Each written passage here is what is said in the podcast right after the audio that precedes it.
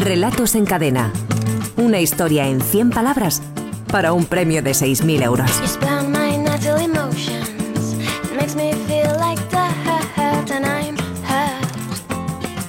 Hoy saludamos cuando faltan 16 minutos para que sean las 6 de la tarde, las 5 en Canarias. Hoy saludamos al subdirector de la Escuela de Escritores, a, Germán Solís. Hola Germán, buenas tardes. Muy buenas tardes, Carlos. ¿Qué amiga? ¿Cómo estás? Y les saludamos muy contentos de que el número de, propuestas que nos han enviado los oyentes eran dos semanas, porque hubo la anterior, la, la final mensual, pero yo creo que son las cifras más elevadas desde que tenemos en marcha el, el concurso de relatos en cadena. Eh, 1182 yo textos. Comentaba con Roberto que seguro, seguro que de lo que llevamos de temporada, pero de las anteriores temporadas yo creo que se superaban en estas semanas dobles, entrábamos en los mil y mucho entrábamos.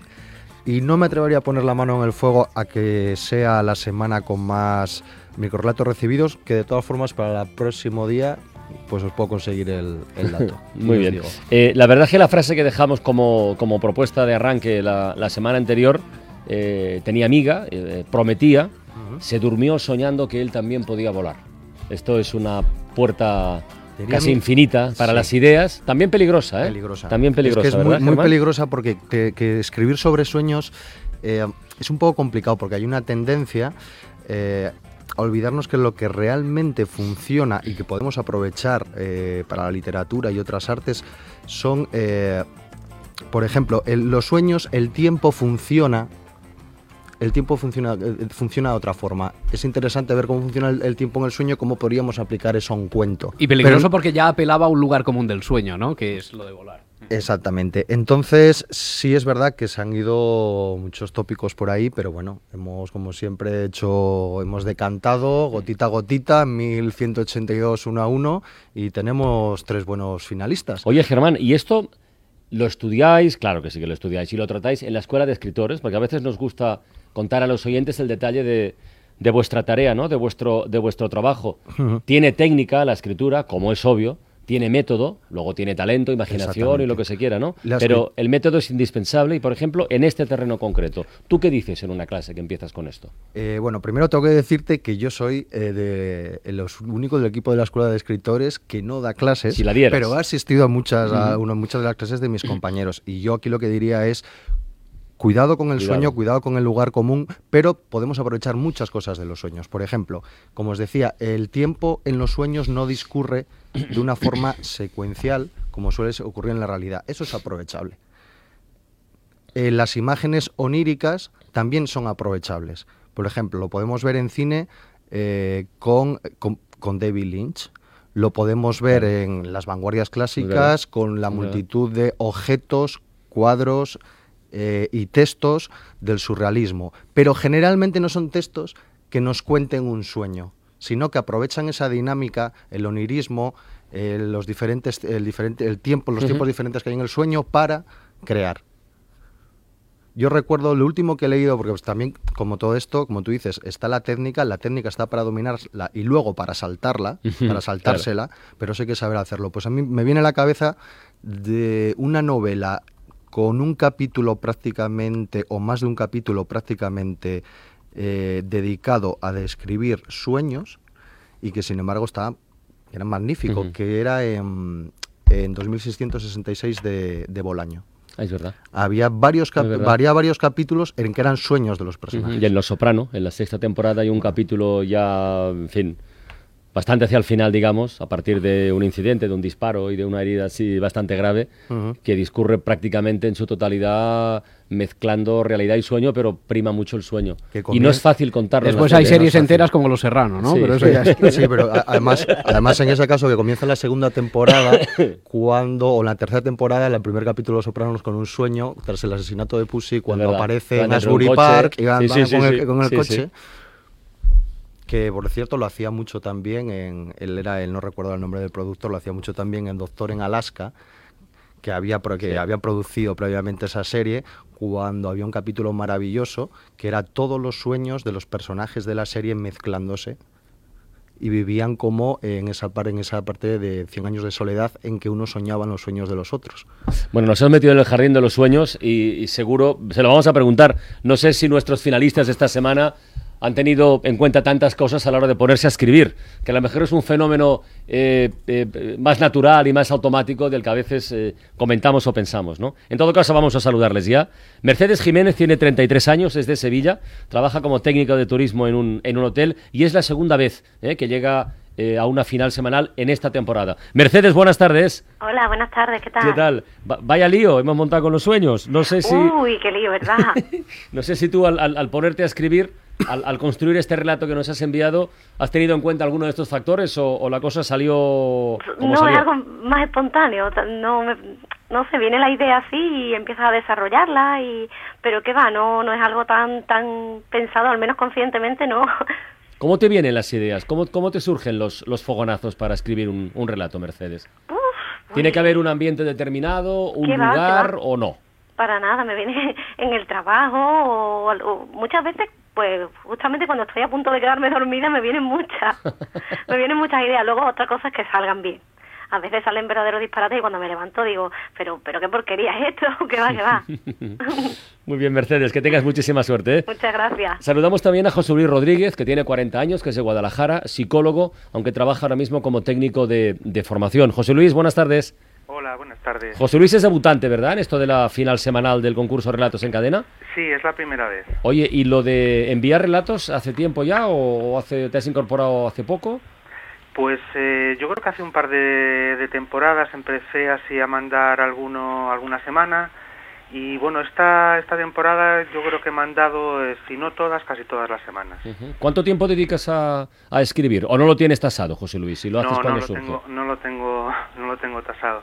Además, un, bueno, pues un micro relato como, como estos te puede llevar fácilmente, pues no sé, tres, cuatro horas o, y otro a lo mejor en, en diez minutos te ha salido te ha salido completo. El tuyo es micro micro, ¿eh? es formato de formato de bolsillo. ¿eh? Enseguida podrán comprobarlo los oyentes. Que tengas mucha suerte, José Luis. Muchas, gracias. Un abrazo, amigo. Y saludamos también a, Rosa Yáñez de Sevilla también, tiene 34 años, trabaja como investigadora en la universidad, en la Escuela de Ingeniería Informática.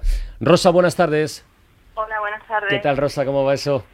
Bien, un poco nerviosa. Un poco nerviosa, pero estaré, pero ilusionada también, ¿no? Sí, una mezcla de todo. Yo creo que no había llegado tampoco nunca a una, a una, final, a una final semanal. Oye, ¿qué estás leyendo ahora mismo, Rosa? ¿Qué libro tienes entre manos? Pues ahora mismo, bueno, siempre llevo muchos a la vez, pero el que más me está gustando ahora mismo es Las frutas de la luna de Olgoso, que me está pareciendo extraordinario. Las frutas de la luna. ¿Y de qué va? Pues es de microrelatos de Ángel Olgoso, que es un escritor, ¿Sí? Eh, reside en Granada, creo que también es granadino y bueno, para mí es uno de los grandes del microrelato. ¿no? O sea, que eres lectora, además de escritora de microrelatos, eres lectora de, de relato breve también. Sí, sí. Bueno, Rosa, de pues, todo. De todo, de todo. Oye, que tengas muchísima suerte, ¿vale?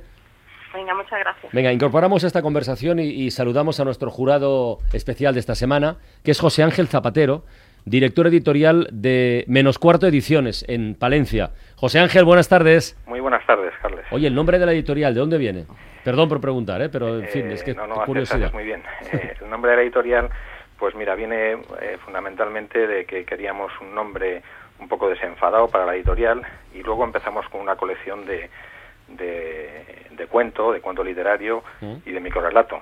Y bueno, nos parecía oportuno que hiciese referencia al tiempo el nombre de la editorial por esto de la brevedad y se nos ocurrió lo de menos cuarto porque parece que a menos cuarto todavía hay tiempo para hacer algo.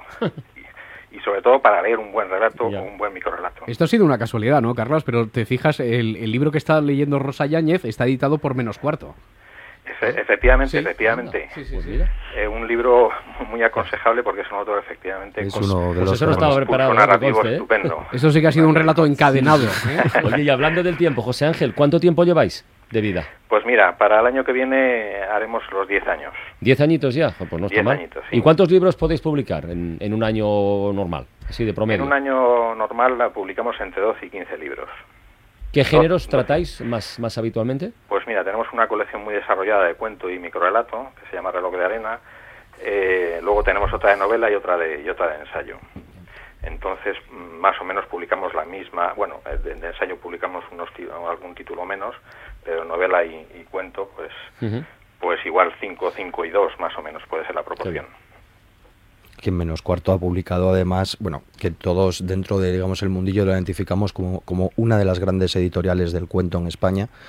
Eh, ha publicado además a Mar de Pirañas, que es una antología de microrelatos antologada por Fernando Valls, que nos escribió el prólogo de Relatos en Cadena.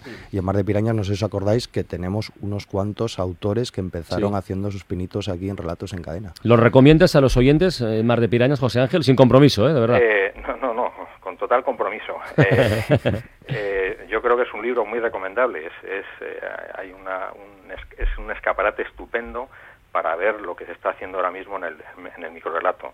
Son las nuevas voces del microrelato español y ahí puede, puede, podemos encontrar 70, alrededor de 70 autores eh, que es, eh, en fin, un poco una muestra de lo que se está haciendo ahora en el, en el terreno del microrelato. Sí, señor. Sí, señor. Bueno, pues José Ángel Zapatero, de Menos Cuarto Ediciones, se queda con nosotros como jurado especial.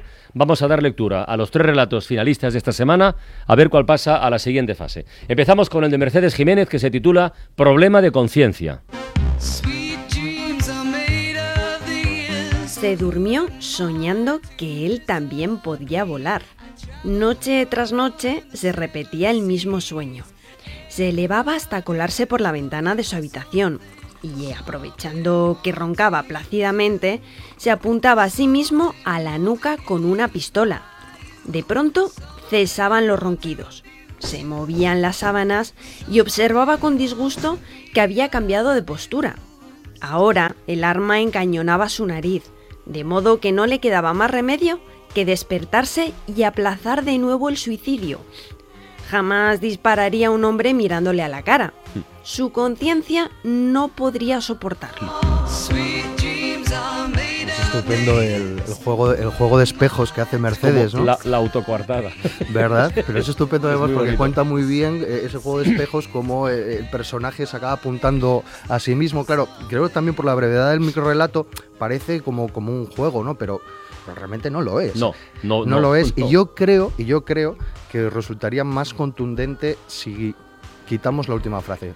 La frase, su conciencia no podría soportarlo, la quitamos y creo que quedaría un, un, microcuento más, más Con un final más contundente, más potente. Pues es verdad, pues igual sí. Venga, vamos con el segundo, el que decíamos breve, breve. El de José Luis Rodríguez que se titula El Albatros.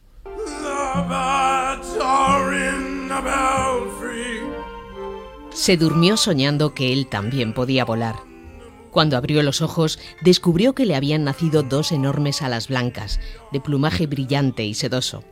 Desde entonces, cuando se encaja el balón en el porche del psiquiátrico, lo llaman a él.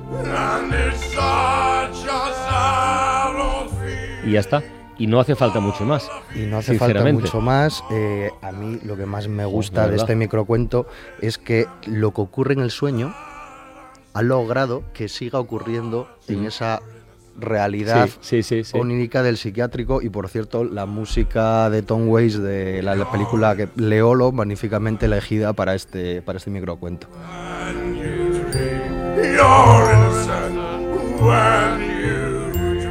Bueno, pues nos falta el tercer relato, el que firma Rosa Yáñez, que se titula Ángeles casi caídos. Se durmió soñando que él también podía volar, pero se sabía más cercano a las ratites o los pingüinos. Al despertar, volvía a envidiar las trayectorias de sus seráficos hermanos y a cargar con aquellas alas enfermas de enanismo e inutilidad cubiertas de plumón defectuoso. Hasta los hombres, esos mortales mezquinos, habían encontrado cómo lanzarse al cielo en casas de chapa, Dormido de nuevo, acurrucado junto al eterno precipicio de su nube islote, un murmullo escarlata le enumeraba en los oídos del sueño las ventajas de dejarse caer.